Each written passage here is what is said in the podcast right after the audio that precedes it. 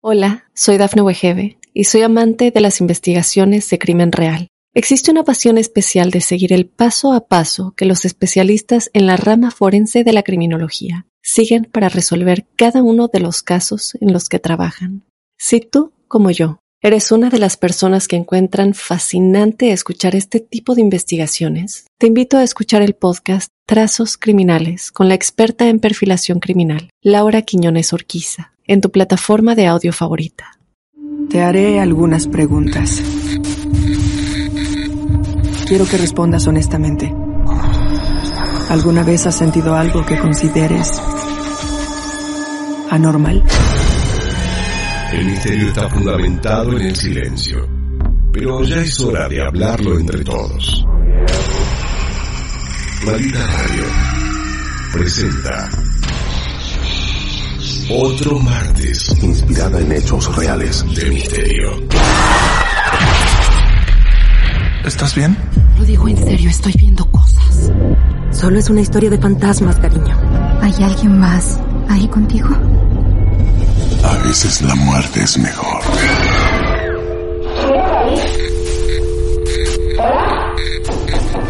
¿Quieres hablar con alguna de nosotras?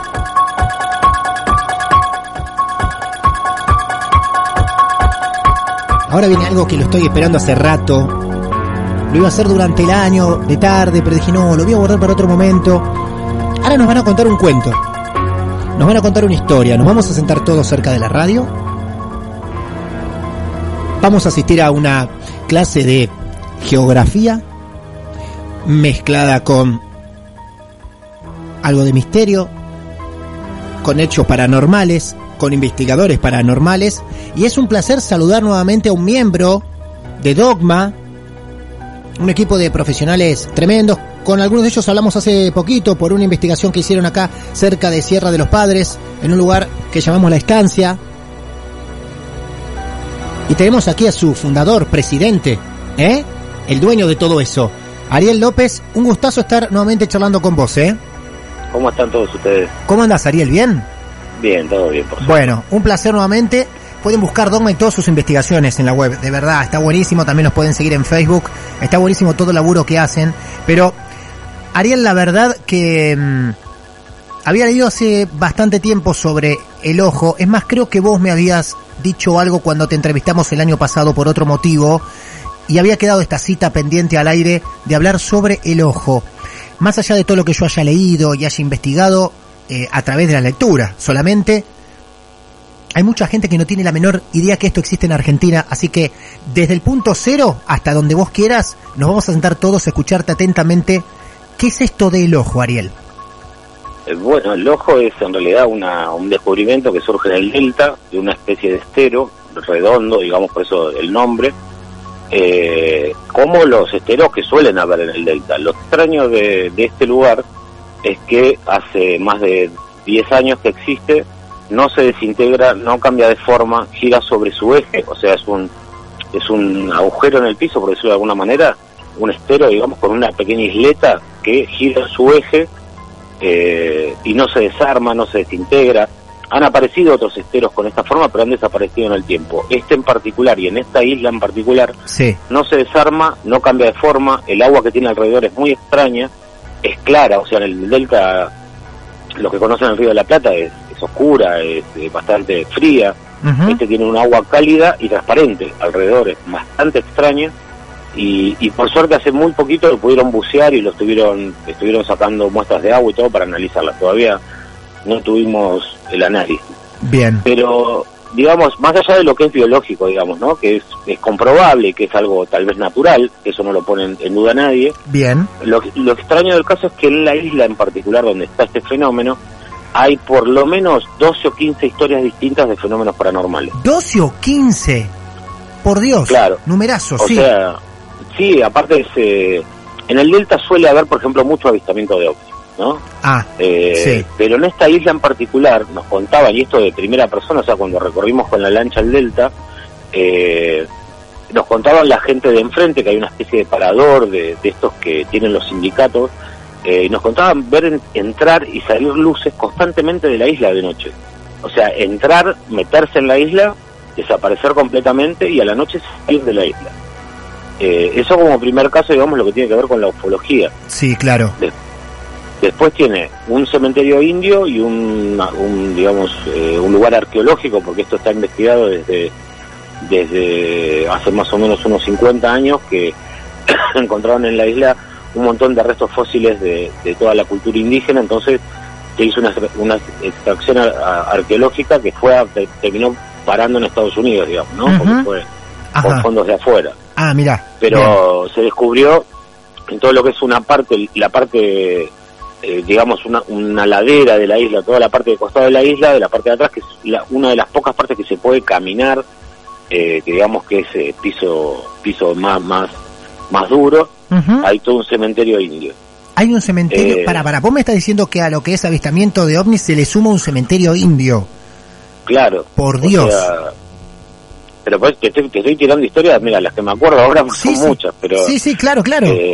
Justo en la en la esquina, o sea, digamos, uno viene, es, es difí- es difícil graficarlo, ¿no? Ajá. Pero uno sale de, de sale con la lancha, hace una especie de L para poder ir a, a la cuenca, pues es todo una es todo un río muy chiquitito, muy Sí. finito, digamos, ¿no?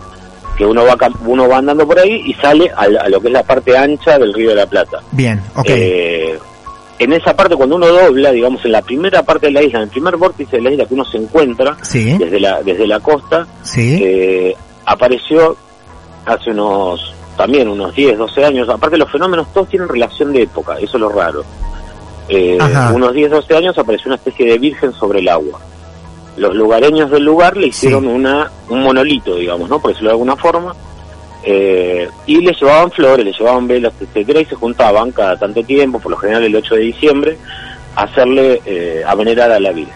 Una noche estaban todos los fieles, digamos, en la Virgen, y esta Virgen apareció sobre el agua, Ajá. pero con su forma cambiada. Se convirtió en algo oscuro, negro, asustó a la, a la gente que estaba ahí, a tal punto que explotaron los vidrios del, del monolito que habían hecho, y, y bueno, la gente de- del miedo, del terror que les agarró, destruyeron el lugar y solo quedó una pirámide apenas visible, digamos, un pedazo Claro. de, material. Eh, después en el costado de la isla hay una historia muy particular, que es donde estuve yo investigando, por lo menos uno de los pocos casos que pude hacer. ¿Vos cuánto, cuántas Eh, veces estuviste ahí? Fuiste En la isla estuvimos tre- tres veces. Tres veces fuiste a la isla. Ajá.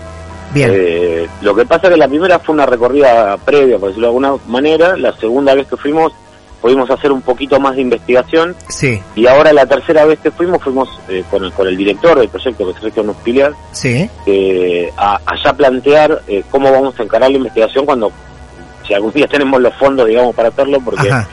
el problema que tiene, digamos, la parte la parte mía, lo de las historias paranormales, no, Sí. es, tan, no es tan complicado ni costoso, de hecho, Claro. no, no genera grandes costos. El problema es llegar al ojo, Claro. que la densidad del, del suelo es, es terrible, son cañas, que uno se apoya y no se cae al piso, digamos, para que te des una idea, Sí. Eh, la, la altura y la densidad, ¿no? Claro. Y caminar en las cañas son ocho horas para llegar al ojo, Ocho horas Eh, sobre las cañas para llegar al ojo, sí.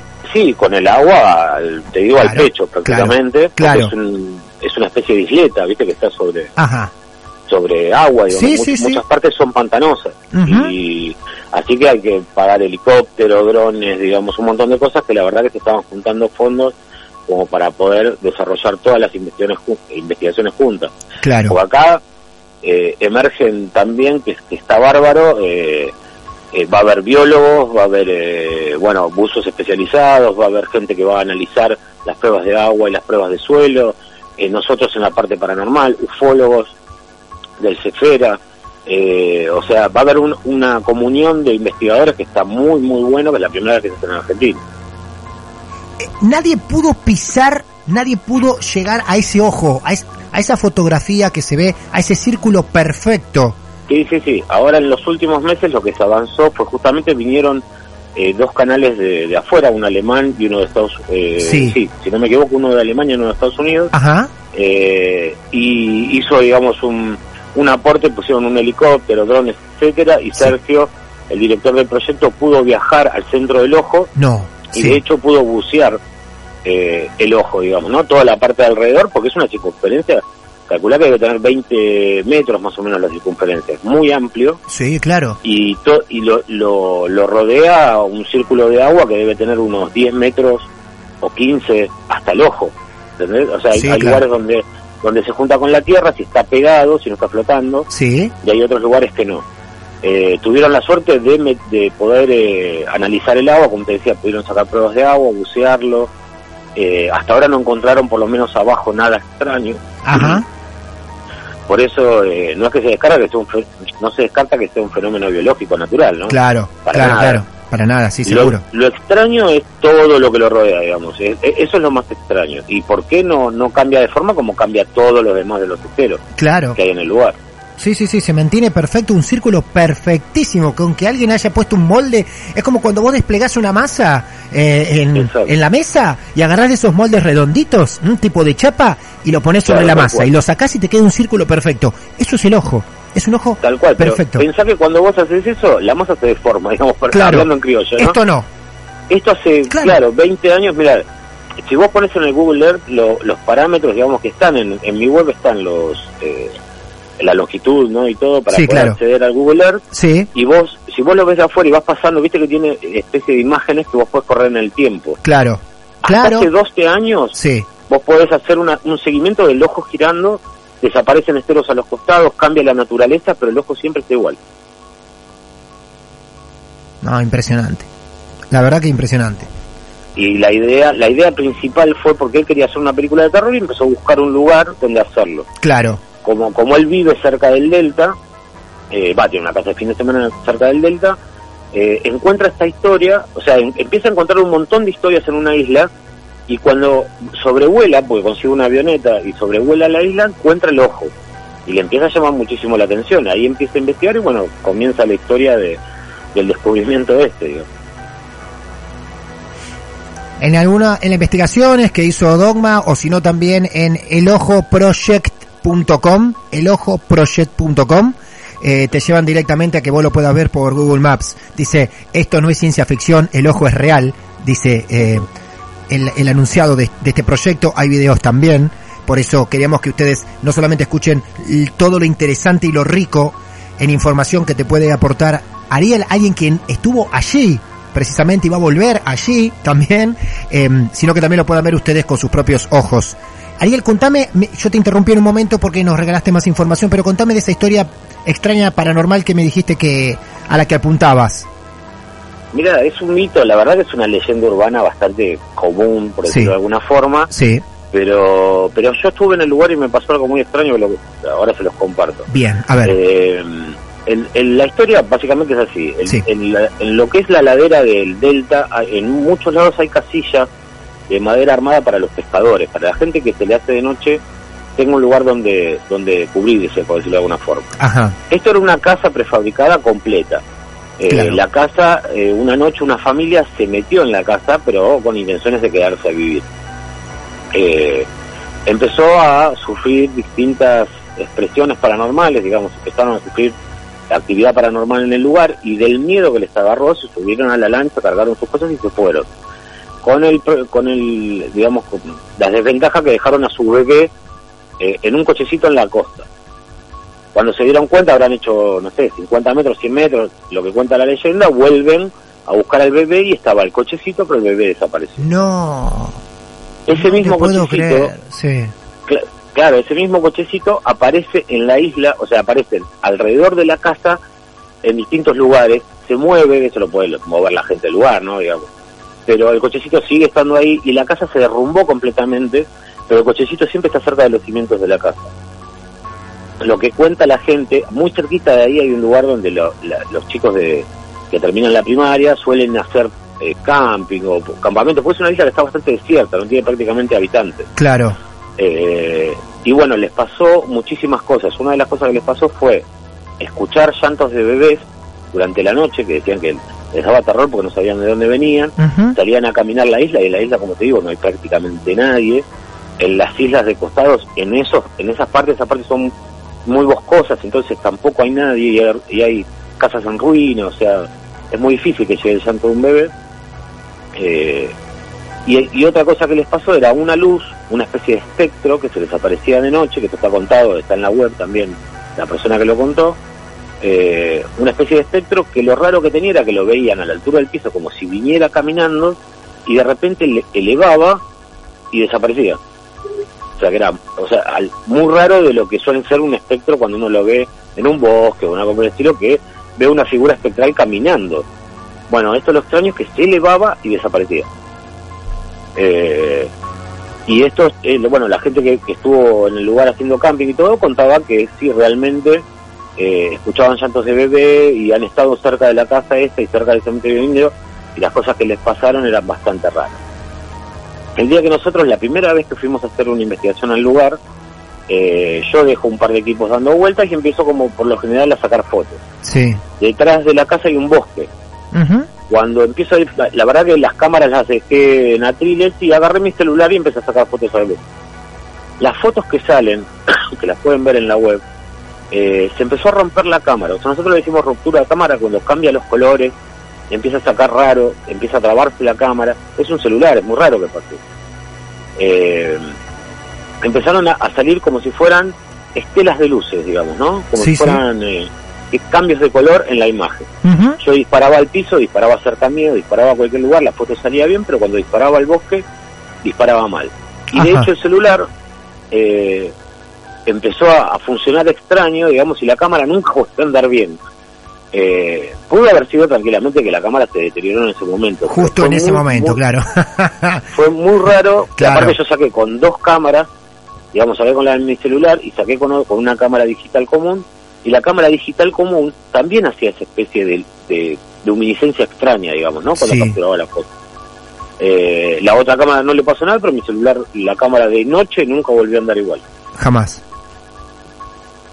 Sí, el- la, la energía de hecho que hay en el lugar, yo fui con un aurameter, lo- para los que no, no ¿Qué lo es eso? conocen, es un, Sí. es un equipo de radiestesia, digamos, es una varilla eh, que tiene un cómo explicarlo Eh, es como una L digamos con un resorte por decirlo Una L con un resorte. uno- Sí. claro digamos Sí, es, sí. es un, pu- un puño de madera que tiene un pedazo de metal con un resorte que se inclina entonces cuando uno va caminando y, y choca contra una cierta energía ese, ese metal se dobla automáticamente se vuelve hacia vos solo sin que vos muevas absolutamente nada Claro. cuando vos vas caminando en la isla con, con la- haciendo radiestesia, eh, cuando entrábamos al bosque era automático que se me pegaba la mano, o sea, era- se volteaba completamente el equipo. Mirá vos.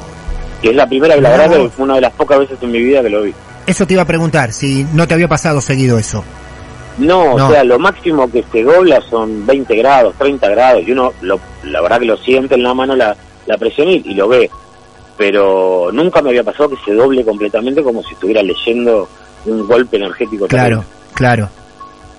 Es uno de los lugares, eh, o es el lugar, es el lugar número uno que te tiene así como asombrado, o, o, o te tienen pendiente otras investigaciones así de fuertes, o ya viviste otras a la altura del ojo. Eh, no, el ojo, en realidad la verdad que las historias que tiene alrededor están, están fa- son fascinantes Claro, y, y me fascina mucho el lugar. La verdad que cuando uno está en el lugar, eh, no sé cómo explicarlo, pero se percibe una energía diferente. Es como Diferente. que es, es, es extraño. Mira, nosotros hicimos y nos cruzamos a la isla de enfrente y es completamente distinta. Es como estar en, viste como cuando entras a un lugar y te duele la cabeza y dices, che, qué mala onda que hay acá adentro. Sí, claro. De alguna forma. claro. Eh, bueno, en la, en la isla de enfrente se sentía normal. Cuando estabas en el ojo te sentías con la cabeza presionada, o sea, como, como, como con una energía pesada alrededor. Eh, la verdad que es bastante, bastante interesante el lugar como para analizarlo. Me encantaría poder lograr las investigaciones que son, ya te digo, son como ocho o nueve investigaciones de lo que me toca a mí y son de ufología otras cinco más eh, que quedaron pendientes y, y tenemos muchas ganas de hacerlas. Eh, después lugares, que yo, la verdad que investigaciones tenemos muchas. Nosotros ahora el fin de semana viajamos a Rauch, a- al castillo de Gaña, que también lo hemos hecho en dos oportunidades. Eh, y como este año estuve entrenando investigadores, los llevo a, a mis nuevos investigadores a que hagan una práctica allá. Eh, y es un lugar maravilloso también, con una historia increíble. Y Sí. la verdad que cada vez que vamos nos traemos cosas geniales. Eh, les quiero decir a ustedes y reiterar una vez más pueden visitar la, la web oficial de dogma-medioargentina.com.ar. Ahí te cuentan un poco quiénes son ellos y mm, por qué lo hacen, para qué lo hacen, la pasión que sienten por esto de las investigaciones serias, paranormales, y tenés varias investigaciones, ¿eh? Tenés de todo para leer y entretenerte un buen rato y buscar lo que quieras sobre el ojo que vas a encontrar. La investigación de Dogma, el proyecto del ojo también está en la web oficial y lo vas a poder ver incluso por Google Maps para que puedan descubrir eh, un lugar inquietante, increíble de Argentina. Van a encontrar todos los años alguna crónica de algún diario del que vos más leas, vas a encontrar una referencia sobre ese lugar tan extraño que eh, año a año siguen intentando o avanzando un poco más hacia sus, sus secretos. ¿Vos este año van a volver o recién el plan es para el año que viene ustedes con Dogma, Ariel? Al ojo no, yo creo que ya para el año que viene. El año que viene, el año que viene. Pero ahora en el verano, digamos, estamos tratando de, de arreglar con Sergio, sí, porque com- como te decía, avanzamos Sí. un poquito con esto de, de, de los programas de televisión que han llegado a la, a la Claro. mano de él Claro. eh, y están con muchas ganas de filmar, entonces eh, capaz que se activa el proyecto otra vez y, Muy bueno. y podemos, aunque sea, empezar a hacer dos o tres lugares. Te digo, hay, hay uno, mirá, se me pasa, si les quedan cinco minutos Sí, les cuento sí. un detalle. Por favor, dale. Eh, en el medio de la isla hay una especie de, digamos que hay canales, ¿no? Que entran a la isla. Sí. Los canales deben tener de ancho unos, para que se den una idea, unos Sí. 7 metros. Ajá. Eh, en el centro de la isla hay dos barcos que ten- tienen 30 metros de eslora, o sea, cada barco. Cada barco. Es imposible Claro. que hayan llegado hasta ahí. Claro. Imposible. Claro. Por los canales, lógicamente. Claro, una Sí. de las teorías es que haya que los haya transportado una inundación. La última inundación tan grande fue hace 20 años. Sí. Los, los barcos, por la licencia que tienen, tienen 15, creo, una cosita así. Ajá. Eh, así que es, es, muy extraño y es uno de los lugares que más me tiene Claro. me tiene cautivado para, para hacer Sí, eso y el claro. cementerio. El cementerio Claro. me tiene como loco. Muy bien. Bueno, Ariel, cuando anden por Mar del Plata están invitadísimos, ¿eh? A pasar aquí por, por el programa. En diciembre estamos por allá. Bueno, Estamos se- en Sierra de los Padres, que vamos a, terminar el caso de este, así que... ah, oh, ¿el caso de la estancia otra vez? Eh, sí, vamos Ah, a ir a, a hacer una nueva pasada y nos pidieron, bueno, si es posible dar una mano como para que sus entidades vuelvan a su lugar o sigan Claro. su camino. La reformaron toda y me contó que la reforma fue, se les fue la mitad de los obreros. Eh, Bien. Por, por, por todo lo que vivimos. Nosotros sacamos Claro. mucha, mucha información de ahí. Sí, sí, sí, sí, Eh, claro que sí. Claro que Y sí. la verdad que una de las cosas que me decía me- era esa, que quería no hacer una limpieza, digamos, no, eh, no, no, no, no jorobar a las entidades, pero sí intentar que sigan su camino y bueno, vamos vamos a eso, vamos con ese reto a ver si Muy podemos bien. dar una mano. Ariel, muchas gracias, ¿eh? No, gracias a ustedes, por favor, y sí, cuente con eso, en diciembre, Muy amable. Si, si- si se puede, nos vemos. Sí, claro que sí. Te mando un gran abrazo, ¿eh? Un abrazo grande a todos. Gracias, Ariel. Muchas gracias. Bueno, prometimos contarte referencias de gente que estuvo ahí, en ese lugar, en el ojo. Muy extraño. Lo último que contó de los barcos, eh, increíble, ¿eh? Que no dan, Creo o sea, que, es, que es una buena comparación con el ten- triángulo. tenés que ir, eh, Lucía, ¿eh? Sí, tenés que, ir. me encantaría. Habló de avistamientos de ovnis, habló de un cementerio indio, habló de una virgen oscura, que luego se transformó en algo oscuro. Muy completo. Lo que sucede es que cuando se dan estos lugares así que son como focos o, o Sí. portales, eh, en realidad el, el fenómeno paranormal muchas veces tiene que ver con la persona que lo vive. Ajá. Nosotros sabemos que muchas de las experiencias paranormales que se han contado dentro de la radio son eh, experiencias personales individuales e incomprobables Claro. y que tienen que ver con las creencias y el conocimiento de la persona que la vivió. Claro. Entonces, eh, al ser un lugar que, que sirve de amplificador, digamos, para todas estas cosas, muchos de los fenómenos que pasan, yo creo que tiene que ver con eso también, ¿no? Una persona que está conectada con lo que es el mundo ovni o, o más dispuesta a recibir este tipo de, de fenómeno, es más posible que lo reciba ahí y que vea eso y una persona Bien. que está más abocada a lo esotérico es más posible que se le aparezca un fantasma. Una persona por ahí más religiosa puede ver una virgen o un ángel creo que tiene más que ver con eso y el lugar es espectacular Claro. la capacidad que tiene de producir o de amplificar todas estas cosas es increíble, pero creo que todos estos fenómenos que pasan en realidad tienen más que ver eh, de manera individual con las capacidades, conocimientos y creencias de la persona que los vive. A veces es bueno tener miedo. Martes de misterio. Hola, soy Dafne Wegebe y soy amante de las investigaciones de crimen real. Existe una pasión especial de seguir el paso a paso que los especialistas en la rama forense de la criminología siguen para resolver cada uno de los casos en los que trabajan. Si tú, como yo, eres una de las personas que encuentran fascinante escuchar este tipo de investigaciones, te invito a escuchar el podcast Trazos Criminales con la experta en perfilación criminal, Laura Quiñones Orquiza, en tu plataforma de audio favorita.